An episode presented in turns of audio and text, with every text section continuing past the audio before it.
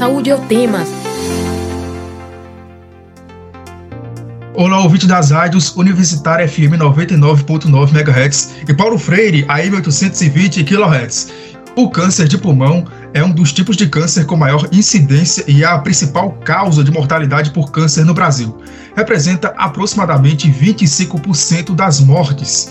E entre os fatores de risco estão a exposição ao tabagismo pelo consumo de cigarro, além de pó de vape narguile.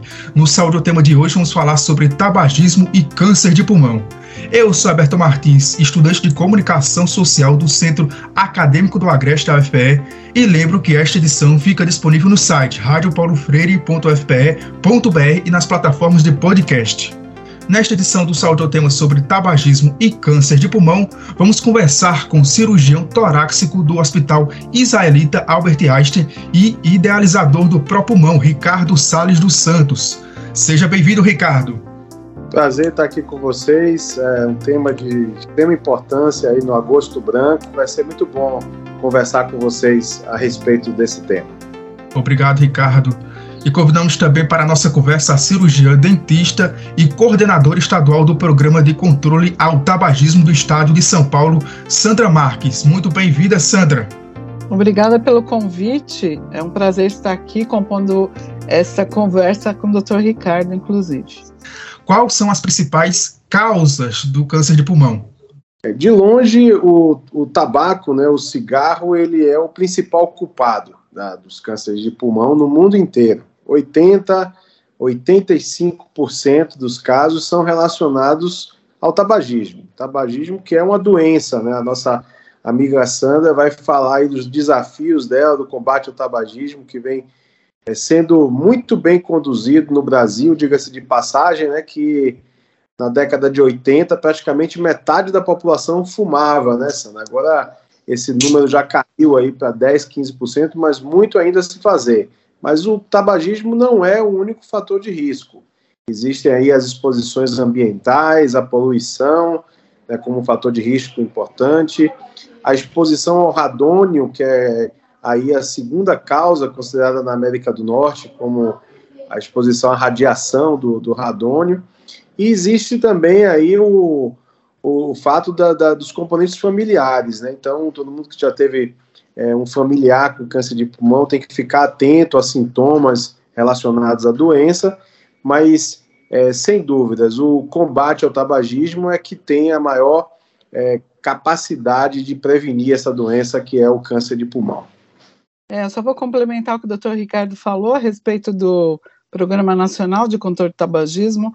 Acho que é uma política de Estado exitosa, que tem trazido grandes progressos aqui no nosso controle do tabagismo, é, sem esquecer que o, que o tabagismo é um tipo de dependência química é, muito peculiar, né? Por mais que as pessoas ainda acreditem e, e tenham crenças de que sendo uma droga lícita, ela não tem malefícios, muito pelo contrário, eu acho que é uma das substâncias psicoativas, a nicotina, que causa dependência, que causa maior, maiores danos ao nosso organismo.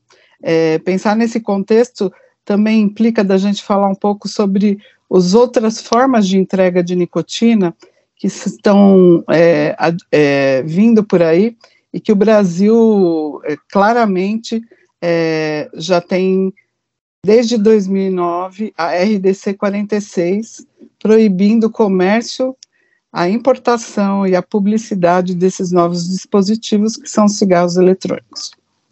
É, daqui a pouco a gente vai falar um pouquinho mais sobre esses novos dispositivos, né? Porque tem uma perguntinha aqui já separada para esse tema. Então, vou perguntar antes disso como a exposição ao cigarro e a outros poluentes nocivos prejudicam o pulmão, Sandra. A exposição do pulmão a esses novos dispositivos é, e esses compostos oriundos do uso do tabaco, a gente tem vários, né? A gente pode falar de monóxido de carbono, alcatrão, vai, mais de 8 mil substâncias que podem interferir na saúde pulmonar, incluindo, é, dentre elas, até nos novos dispositivos, alguns metais pesados que tem um índice e um potencial carcinogênico muito alto. Eu, eu acho que a partir do momento que a gente considera que o cigarro já tinha mais de 8 mil compostos após a sua combustão, é, sem contar o que se deposita no meio ambiente e na questão do tabagismo passivo, a gente está falando também já de quase 2 mil substâncias nos cigarros eletrônicos, né? O narguilé também é um tipo de dispositivo de entrega de nicotina é, muito baseada é, e parecida com a combustão é, do cigarro, porém é, num volume de fumaça muito maior, o que compromete também a saúde pulmonar.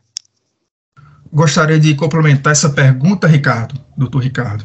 É, é preciso entender que o câncer, como doença, ele, em grande parte, é consequência de agressões ao organismo. Né? Cerca de 60% dos casos de câncer são cânceres passíveis de prevenção. No caso do câncer de pulmão, o cigarro é o principal vilão. Mas quando a gente conversa sobre o câncer genital, por exemplo, os hábitos sexuais têm a ver com a, com a maior incidência. Quando a gente conversa sobre intestino, os hábitos alimentares. Nesse entendimento, é preciso ficar muito claro que a resposta do organismo com a inflamação, né, é, eu costumo conversar com os pacientes que diariamente a gente está lutando contra o câncer, porque nós ficamos expostos diariamente, por exemplo, à radiação solar. E no momento que a pele descama, alguma mutação indevida pode acontecer e um câncer de pele surgir. Daí a importância do uso de bloqueadores solares, do protetor solar. No caso do, do pulmão, que é um órgão exposto né, à, à fumaça, a poluição e a infecções, existem infecções que também aumentam o risco é, da ocorrência do câncer, os chamados tumores de cicatriz. Então, a tuberculose, que é uma doença ainda muito comum no nosso país, traz alterações na arquitetura pulmonar que lá na frente aumentam o risco. Obviamente que vão ter alterações pulmonares que não são relacionadas ao câncer, mas uma hora que uma mutação dessa escapa, resultante de agressões é que a ocorrência ela se torna maior. Então, uma pessoa que fuma tem um risco de ter um câncer de pulmão que é cerca de 30 vezes maior do que a pessoa que não fuma. Para entender bem risco, é como se atravessar uma rua. Você pode ser atropelado se passar um carro só, mas se estiver passando 30 carros ao mesmo tempo, a sua chance de ser atropelado aumenta. Então, viver sob risco é entender que você também está sob risco. Então, o uso da substância acarreta riscos, né? E o, o, o tabaco, o álcool, né? A, as, as drogas em geral trazem efeitos adversos, né? E o, o cigarro é um vício, como citou muito bem aqui a nossa amiga Sandra, que é uma dependência química. E o tabagista deve ser encarado como uma pessoa que precisa de ajuda para parar de fumar. Então, é, esse entendimento do risco e o combate aí ao câncer de pulmão permite que se faça a prevenção primária, quando a gente para de fumar, e a prevenção secundária, quando ciente desses riscos, as pessoas procuram a ajuda não somente para parar de fumar, mas também para fazer a detecção precoce do câncer de pulmão, que é um assunto que a gente ainda vai conversar aqui nesse bate-papo. É moda entre os jovens fumar pó, vape e narguile. As pessoas acham que são alternativas saudáveis para o tabagismo. Se o cigarro eletrônico pode ser mais prejudicial para o pulmão do que o cigarro comum? É, não dá para a gente fazer comparações, né? Os dois são trazem malefícios não só à saúde é, física, né? É, mas mental também, né? A gente não pode esquecer de que é, fazer uso de nicotina, ela traz uma característica importante também para a nossa saúde mental. Ela está muito ligada também a transtornos de ansiedade, depressivos, bipolaridade e esquizofrenia. Lá atrás, quando a indústria do tabaco fez estudos em humanos, ela utilizou equipamentos de saúde mental para fazer testes em, em, em nicotina. É, observar isso é, é, a gente sempre brinca que não sabe se o ovo veio antes da galinha, mas é entender que pessoas que são mais depressivas e ansiosas, elas têm maior dificuldade de parar de fumar. É, Dr. Ricardo lembrou muito bem disso. É, durante o tratamento oncológico é, do câncer, por exemplo, é, é, é muito é, interessante que se aborde sobre o tabagismo e, e, e se ajude essa pessoa a fazer a cessação, né? O programa hoje nos permite isso. Aqui em São Paulo, por exemplo, a gente teve a nota técnica que saiu em forma de uma resolução falando da abordagem ao tabagista em ambiente hospitalar, né? Recentemente a gente fez até a capacitação dos cirurgiões e anestesistas no Hospital do Câncer do Estado de São Paulo, falando sobre isso. É uma abordagem oportunística ideal para que as pessoas se mantenham. Às vezes é uma motivação a mais é, saber que precisam parar de fumar, porque elas, elas têm uma patologia mais grave, precisam ser operadas, isso vai impactar na recuperação, no tratamento quimioterápico, radioterápico, e que são fundamentais para o sucesso é, do tratamento. Parar de fumar é uma decisão é, que permite que a gente veja a motivação do paciente, mas nós, enquanto profissionais de saúde, também temos essa aptidão, né? Trazer o contexto do que é o uso da nicotina e o que ela implica na sua saúde é fundamental para um profissional de saúde hoje. Além de ser moda fumar para aparecer no grupo de amigos, a pandemia provocou o aumento do consumo de cigarro, pó de vape, narguile, como bem salientou a Sandra. Há algum estudo sobre isso, Ricardo? Complementando ainda a questão do, do cigarro eletrônico, existe um debate intenso em, é, na, entre os médicos e um apelo muito grande dos fabricantes de que o cigarro eletrônico pode representar uma redução de dano, né, por oferecer a, a nicotina, mas ser livre de outras tantas substâncias que causam problemas, né? Essa é, esse é um, um mito a ser combatido, porque o principal problema é que a nicotina dentro do circuito aí é que vai trazer novos dependentes, vai, vai acabar aumentando o problema da dependência à nicotina. E a nicotina ocupa é, neurotransmissores, né, que tem a ver com essa sensação de tirar a fissura, de causar saciedade e prazer. Então funciona muito nessa, nesse aspecto aí da ansiedade como uma bengala, como um atributo ali para diminuir um problema e acaba gerando uma dependência química. Né? A pandemia, é, sem dúvida, aumentou muito a frequência de pessoas em consultório de psicologia, da psiquiatria, pelo isolamento, pela mudança drástica que, que foi é, trazida à sociedade e o pânico gerado por um, um elemento invisível, né, digamos assim. Então, a, as bengalas foram solicitadas, né? Então, certamente os, o, o, índice de ansiedade, de depressão e a procura por ajuda aumentou. E essa ajuda acaba, às vezes, encontrando as drogas listas e listas como como um auxílio, mas que esse auxílio que é um auxílio indevido, porque no momento que a pandemia se acaba, fica aí a, a sequela, né? Não somente é, pulmonar para aqueles pacientes que tiveram infecção, mas as sequelas neurológicas e psiquiátricas, né? Então a, a, a resposta é que sim, teoricamente a gente tem aí um, um aumento da, dos, dos, do, do, do, da frequência nos consultórios de psiquiatria, e certamente acompanhada aí pela, pelos vícios, né?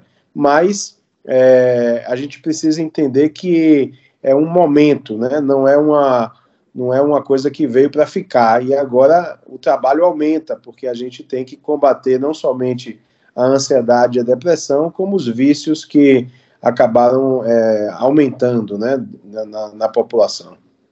Recentemente, além do Vigitel, que nos dá faz um inquérito telefônico anual e fala sobre a prevalência do tabagismo no Brasil, mas esse ano a gente teve o lançamento do Covitel, que nos trouxe o, o desafio de fazer o inquérito por telefone celular, é, atingindo uma população que antes, pelo inquérito de telefone fixo, a gente não atingia.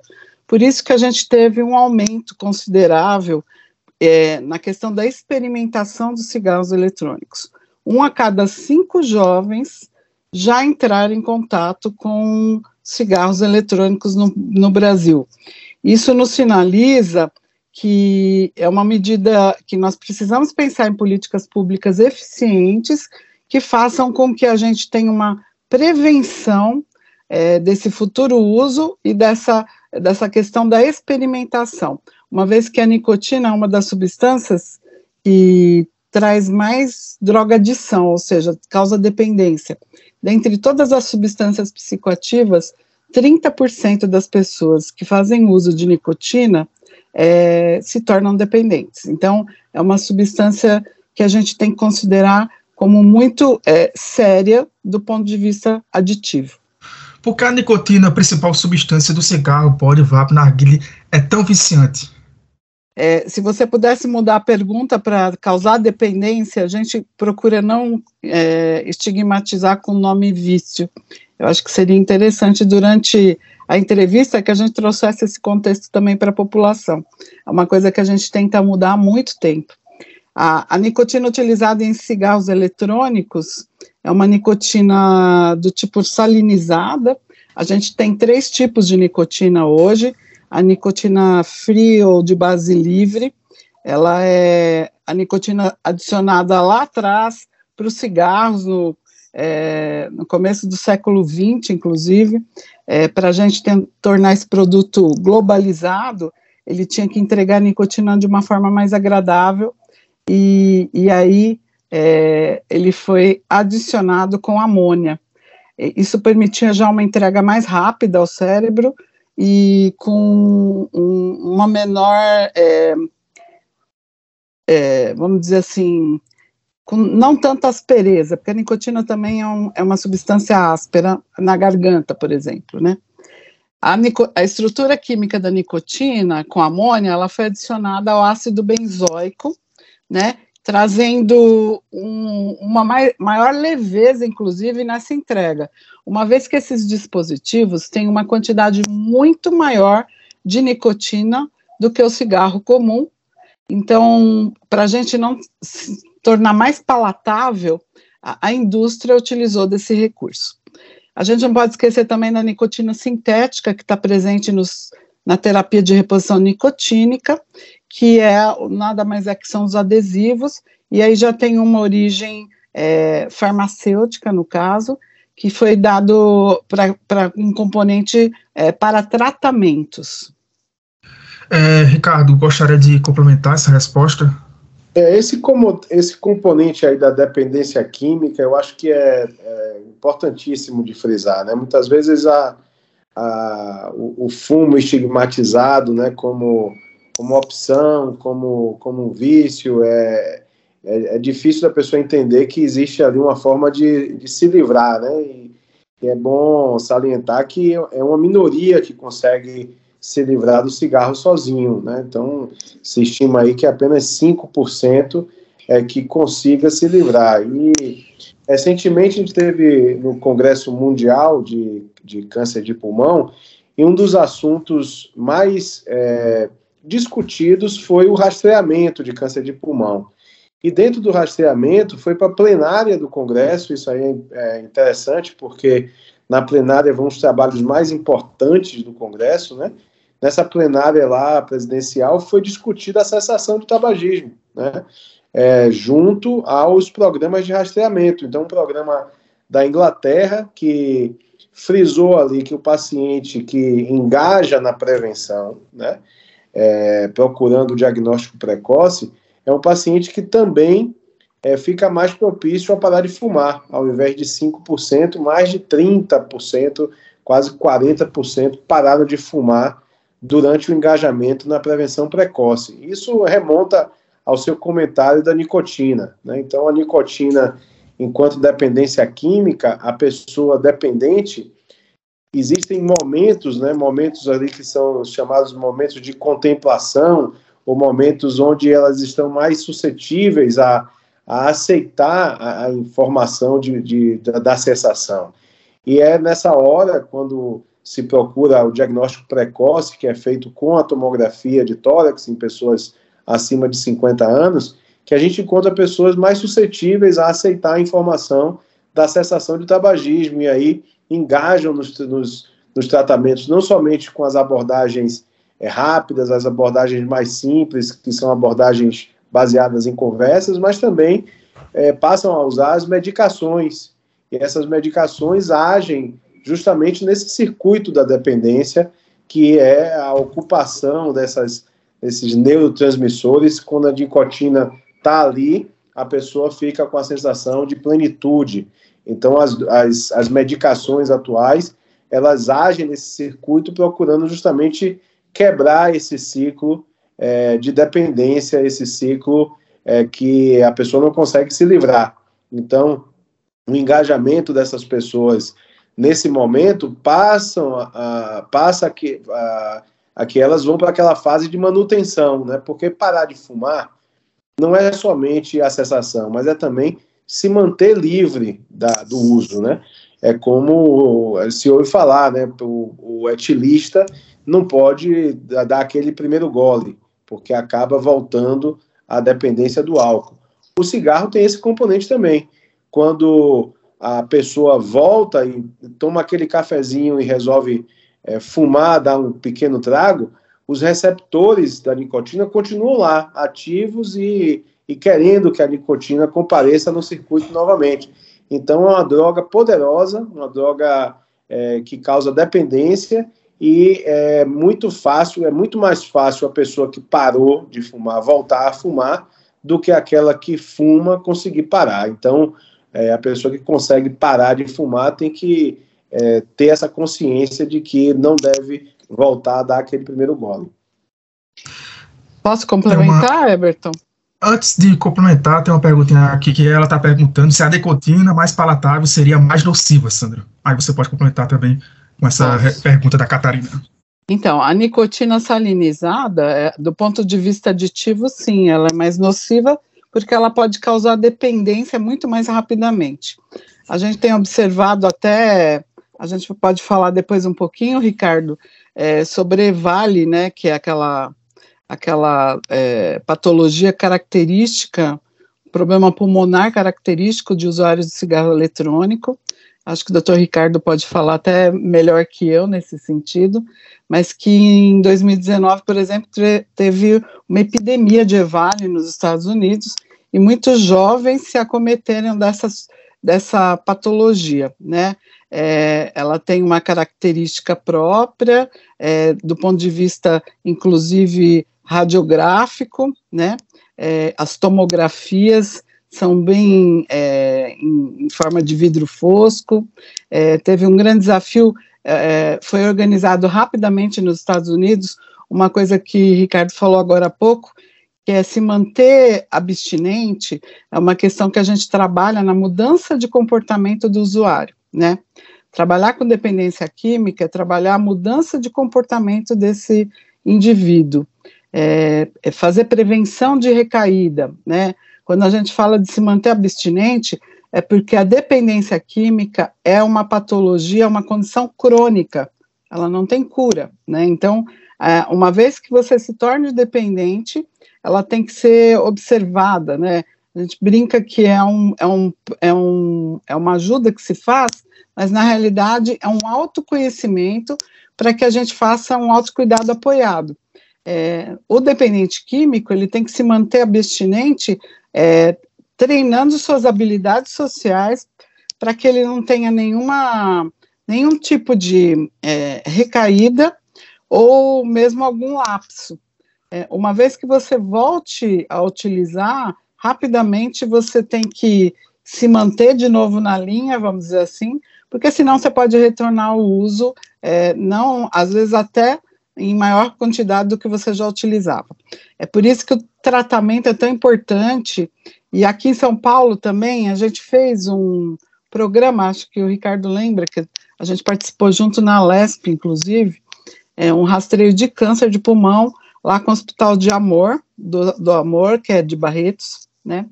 É, nós qualificamos toda a atenção primária à saúde do município de Barretos e, e a carreta ela fazia também tomografias e foi feito um exame preventivo é, principalmente em, é, os critérios eram indivíduos fumantes acima de 40 anos, que tinham uma carga tabágica é, maior que dois maços por ano, então isso é, acabou detectando e, e, e, fazendo com que a gente conseguisse trabalhar com é, estadios é, um, dois, né, Ricardo, se eu, não, se eu não me engano, que já faz um tempo isso daí, é, mas que a gente pudesse promover uma abordagem mais precoce em pacientes que já apresentavam esse tipo de lesão.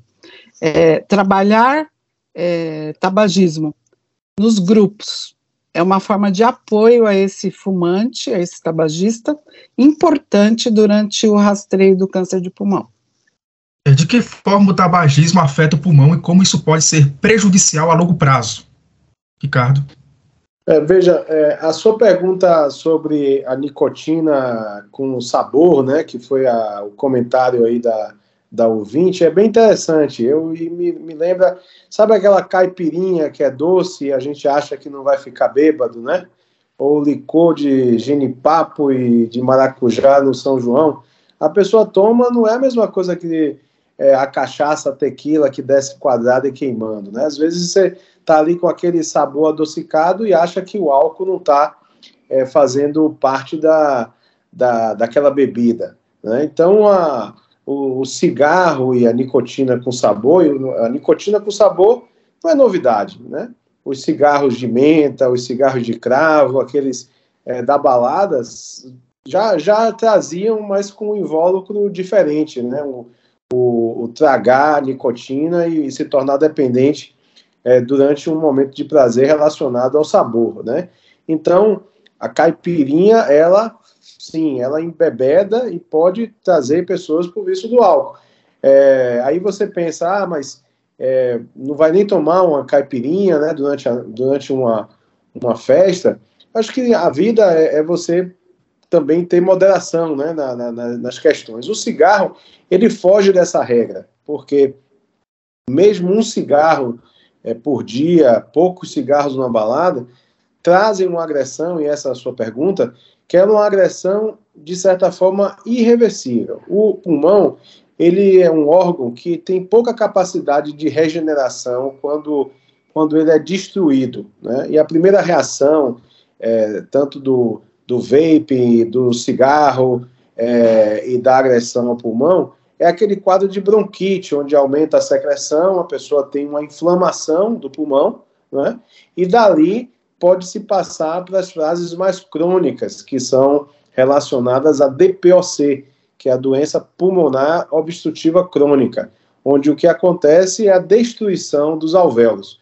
Eu, ao conversar com os pacientes tabagistas, eu uso a analogia de uma sala. Se você tem uma sala dividida é, de outras você tem as paredes, né? E é nessas paredes que passam os vasos, passam os fios, passam as canulações dos prédios.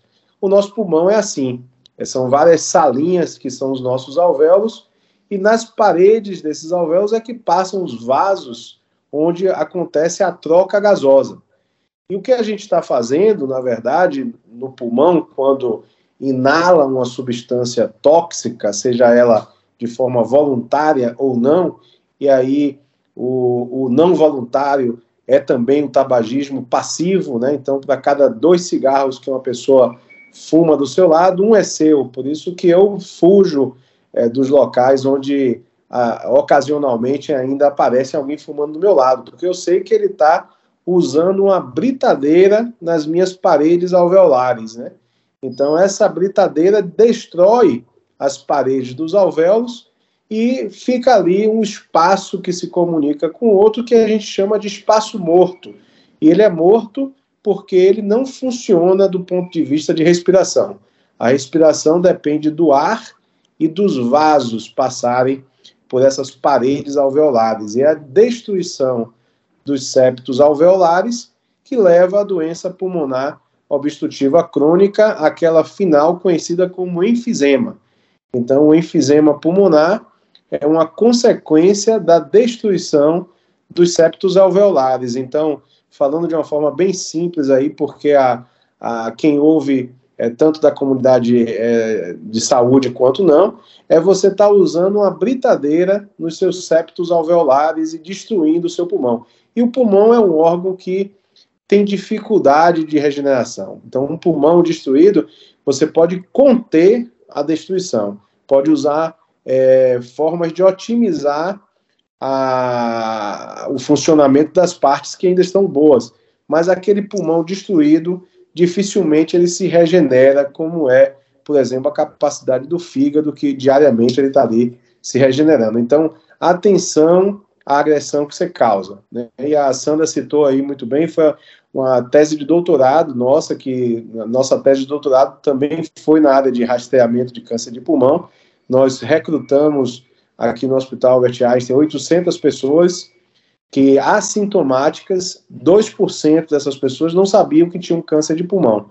E nós fizemos o diagnóstico precoce, na maioria delas, foi 81% é, teve o diagnóstico precoce, e esse ano a gente publicou a casuística nacional, que aí envolve não somente a casuística do Einstein, mas também a de Barretos, do pavilhão Pereira Filho, do AC Camargo, as instituições principais aí que vêm é, com projetos de rastreamento.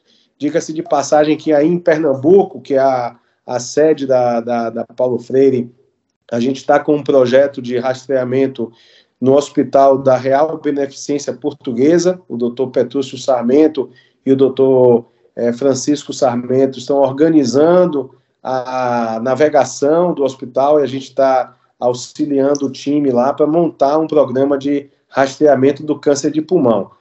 Como último comentário, eu queria dizer que no rastreamento que nós fizemos na primeira fase, executado em 2013, 41% das pessoas que vieram ao hospital fazer tomografia, na verdade, elas manifestaram que a primeira razão de virem foi porque elas queriam parar de fumar.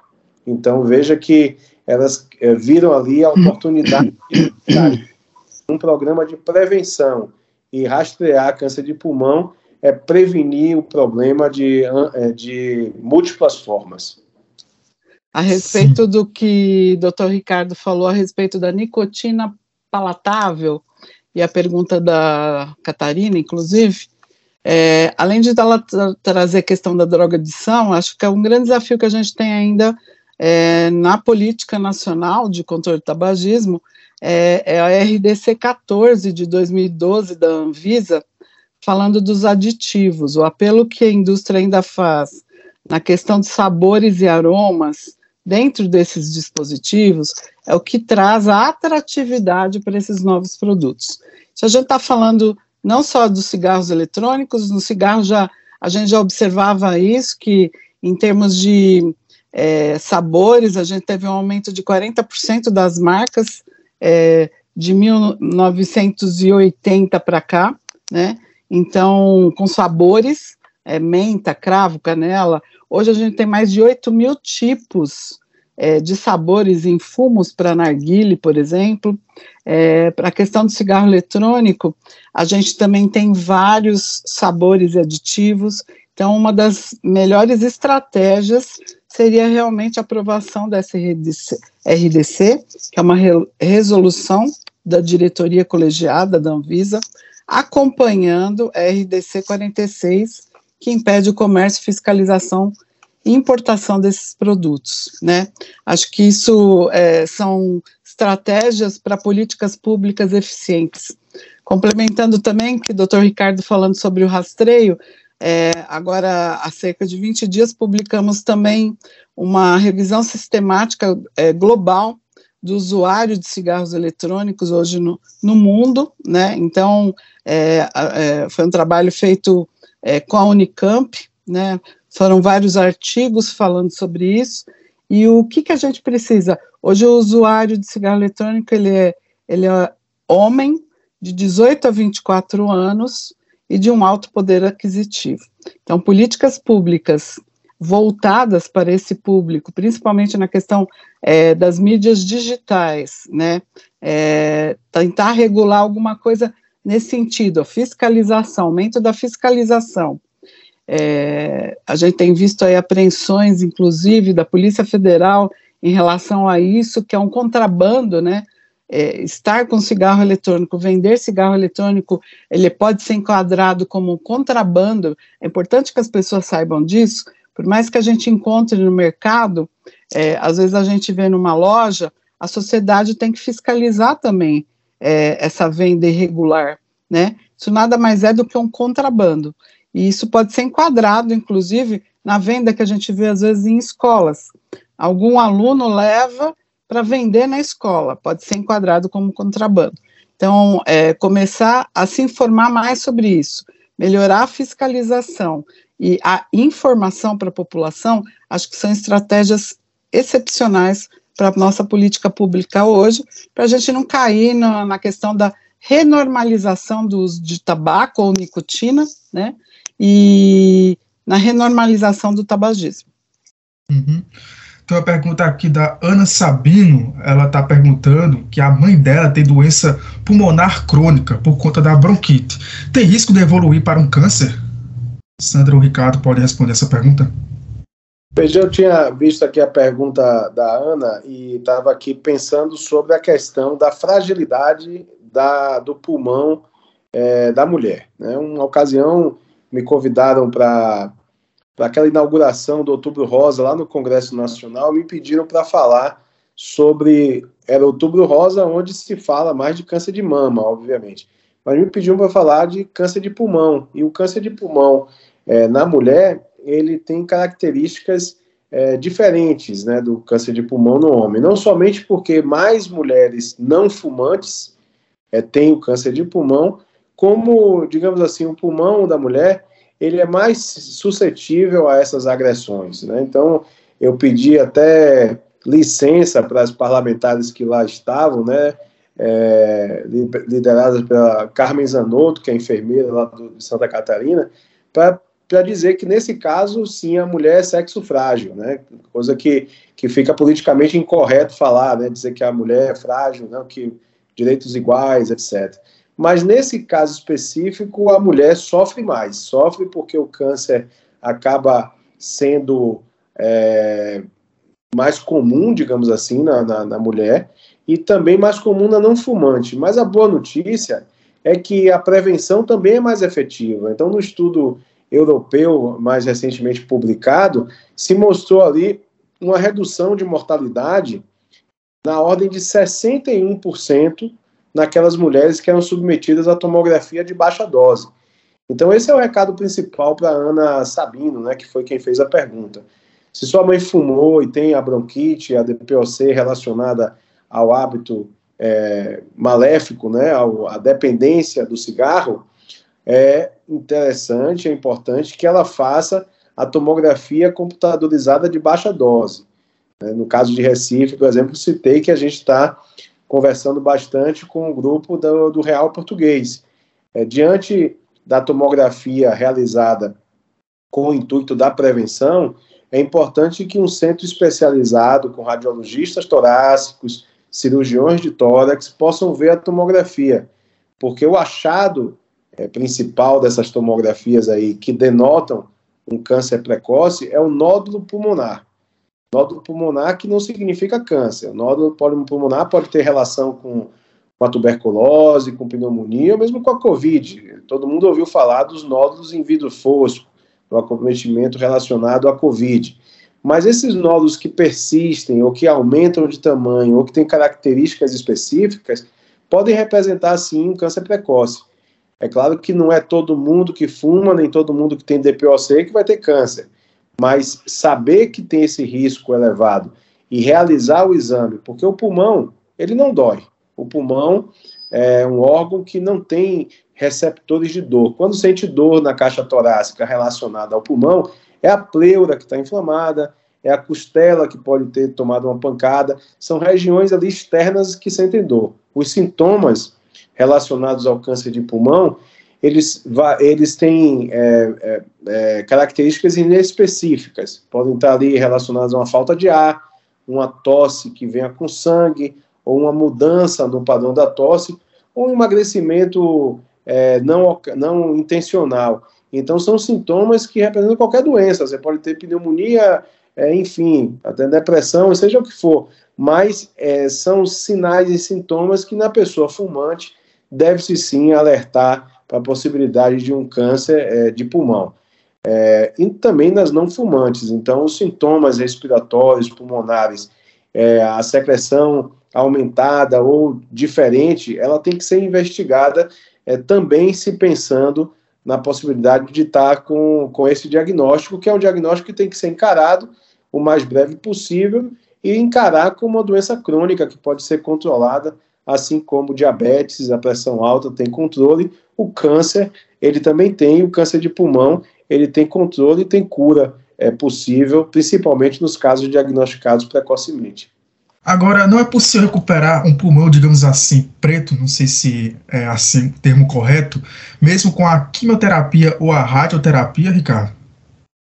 Veja, a, quando se aplica quimioterapia e radioterapia, que são é, terapias citotóxicas ou citostáticas, a intenção é você controlar aquela célula que está fora de controle. Né? Então, o câncer é uma, um distúrbio celular que a proliferação dessas células de maneira desordenada é que leva à formação de tumores e ao consumo do organismo que está hospedando aquele câncer. Então, quando se aplica uma terapia ablativa, que é o caso da radioterapia, ou se remove, no caso da cirurgia, eu sou cirurgião de tórax, então a gente remove na totalidade aquelas células cancerosas, a intenção é tirar do sistema as células rebeldes, né, que elas transmitem essa, essa mutação para as células que estão ali se reproduzindo. Então, o crescimento desordenado é que a gente chama de neoplasia, o novo crescimento. Existem crescimentos diferentes, como é o caso da displasia, então quem faz a prevenção é, de útero, às vezes você está com a displasia no colo do útero e dá aquela queimadinha, faz a cauterização. É para eliminar células que estão com crescimento anormal, né? Da mesma forma que na, no, na mama se tira o nódulo. Então, no pulmão, o tratamento é, é remover ou fazer a ablação, na verdade, a ablação significa remoção, então a cirurgia a gente pode dizer que é também um procedimento ablativo, mas não, a gente não queima, a gente remove, né? Então, esses procedimentos locais, eles são feitos para eliminar as células cancerosas.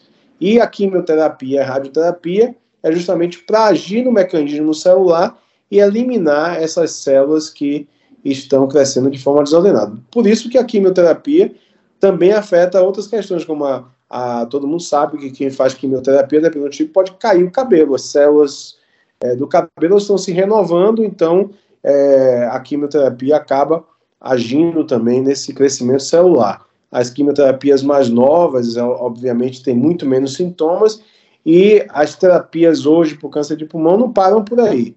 A terapia-alvo, a imunoterapia, é, são terapias novas dos últimos 20 anos, que têm muito menos efeito colateral, são, são terapias muito mais aceitáveis e, e muitas delas feitas em casa, com comprimido oral. Né? Então, o tratamento ele é multidisciplinar, ele não é só o cirurgião que faz, é um oncologista, o radio-oncologista e o time inteiro multiprofissional, porque além do tratamento existe a paliação, que deve ser é, entendida como é, um método que não somente traz qualidade de vida, mas também prolonga a vida das pessoas é, que fazem o tratamento paliativo. Então, é, para essas pessoas sob risco, né, e com a possibilidade de diagnóstico precoce, ou mesmo o diagnóstico é, mais avançado, tem que entender que o diagnóstico é, é fundamental, porque vai trazer é, possibilidades inúmeras e não deve ser encarado como sentença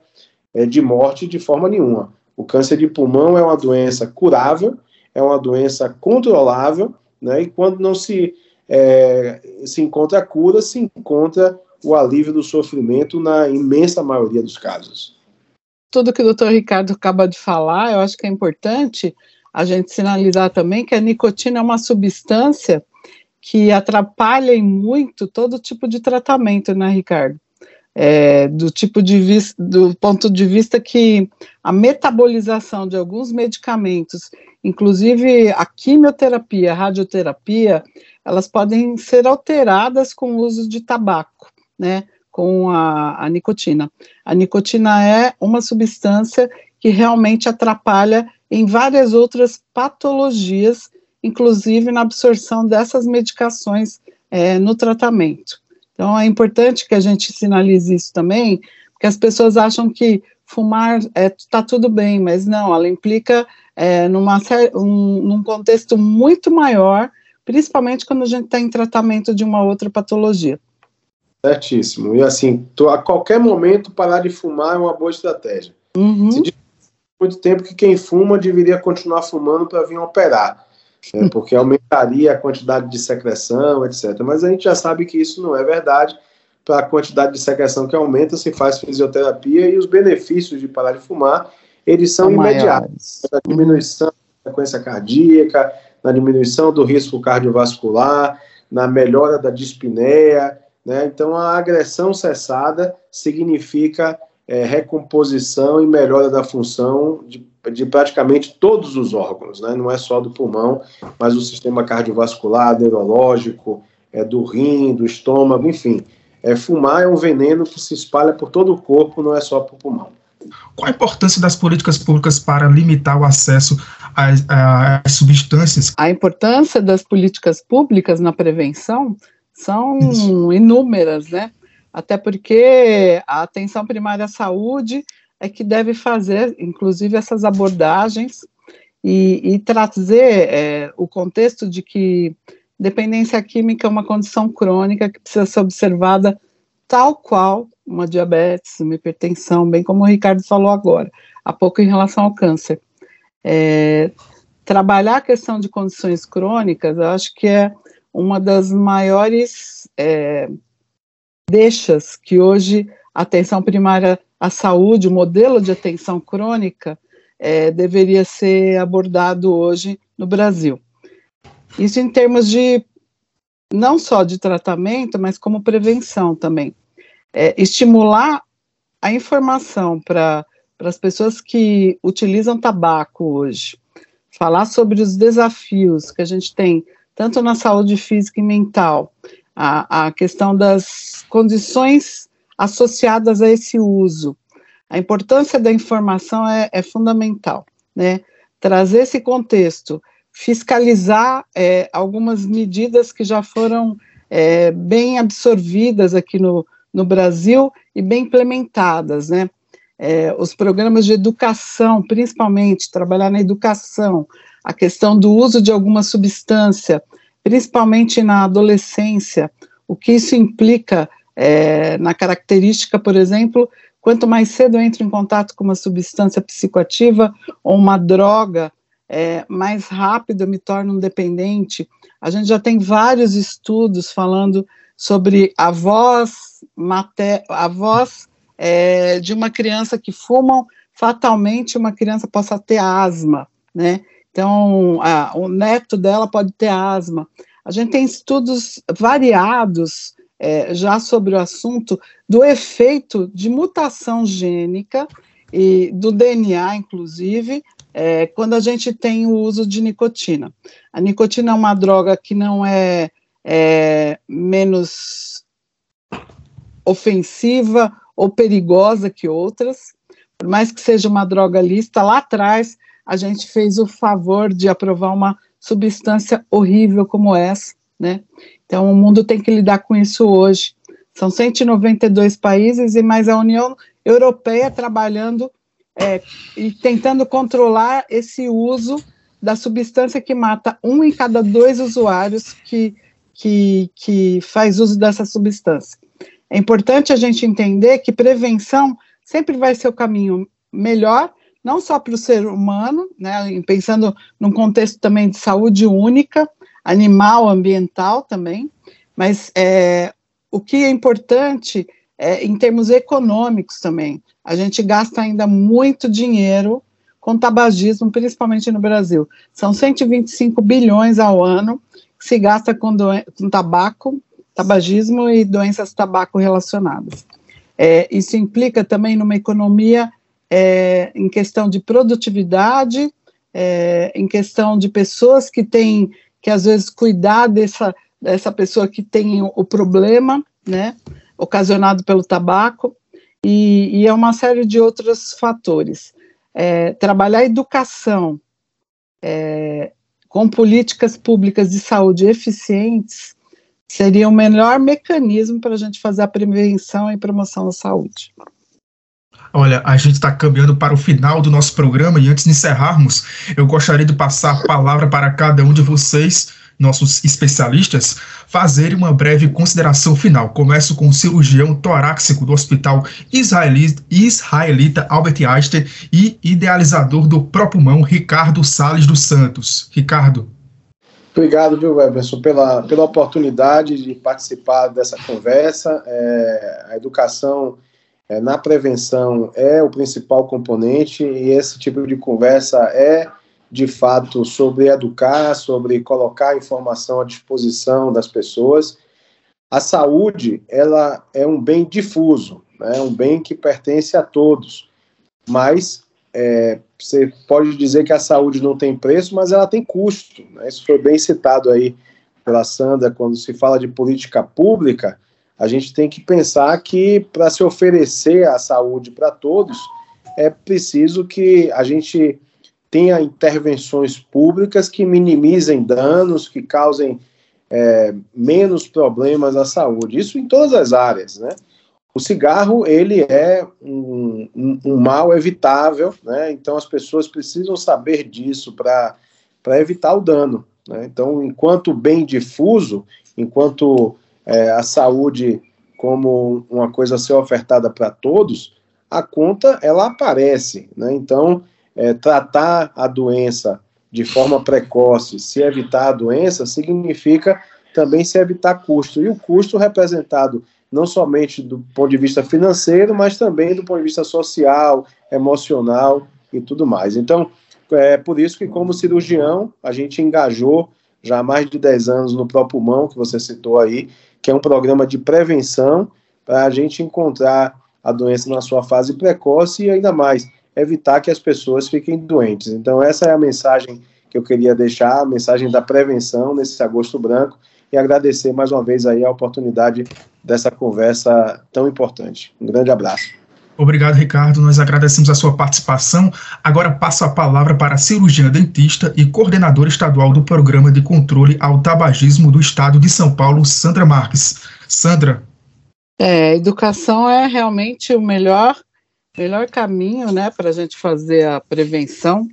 É, inclusive, é, observar que a gente já tem na política nacional programas de educação e prevenção dentro da educação fundamental sobre os fatores de risco é, de doenças crônicas, né, de patologias importantes como é, alimentação, uso do tabaco, a parte de saúde bucal, álcool, são várias é, abordagens que se faz desde a educação fundamental. Né? É importante que a gente observe também que, além desse custo social que o Ricardo traz, é, do uso do tabaco, a gente também vê que isso também traz pobreza para a população, uma vez que ela é, acaba é, desviando alguma parte de sua renda mensal para o consumo dessas substâncias. Que se você está querendo parar de fumar, procure uma unidade do SUS né? A gente tem tratamento no Brasil todo e procure uma unidade básica de saúde que você vai ser atendido. Obrigada. Obrigado, Sandra, Ricardo, e a você ouvinte que nos sintonizou em mais uma edição aqui do Saúde ao Tema. Lembrando que esta edição fica disponível no site radiopaulofreire.fpe.br e nas plataformas de podcast. A produção deste programa foi dos estudantes da UFPE, Eberton Martins, de Comunicação Social do Centro Acadêmico do Agreste, e William Araújo, de Jornalismo, sob orientação da professora Paula Reis. Nas redes sociais, João Vitor Carneiro, de Jornalismo, no Twitter, e Ana Sabino, de Publicidade e Propaganda, no Instagram, sob orientação da professora Cecília Almeida. Coordenação Coordenação de Transmissão e Streaming, Catarina Apolônio. Edição do podcast, Felipe Novaes. Obrigado, pessoal, e até o próximo Saúde é o Tema. Valeu! Saúde é o Tema uma produção da Rádio Universitária Paulo Freire, AM 820 kHz e da Universitária FM 99.9 MHz, com o apoio do programa Fora da Curva e da Pró-Reitoria de Extensão e Cultura da Universidade Federal de Pernambuco. A música tema é a faixa Teamwork, de Scott Holmes. Para mais informações, acesse www.ufpe.br/rpf.